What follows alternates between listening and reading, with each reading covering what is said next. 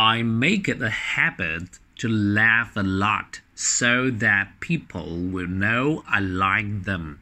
Friendship is a two way street. Trust and respect are the keys. It's terrific to greet others with a smile. Making true friends is not easy. However, the rewards are worth the efforts. Finally, and most importantly, I have to treat others the way I'd like to be treated. This is the golden rule that I bear in mind. If we can enjoy our friends and life, we'll be the richest and happiest people in the world.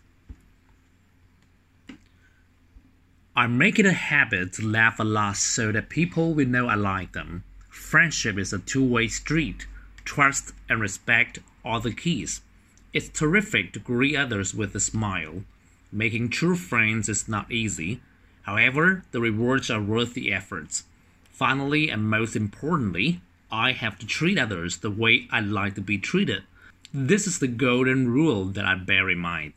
If we can enjoy our friends and life, we'll be the richest and happiest people in the world. 生字 habit 习惯 laugh 笑 laugh at somebody 嘲笑别人 two way street 双向的街道 respect 尊重 terrific 极好的非常棒的回报奖励 worth 值得的 effort 努力 finally 最后 treat 对待招待 golden rule 黄金法则 bear in mind 记在心里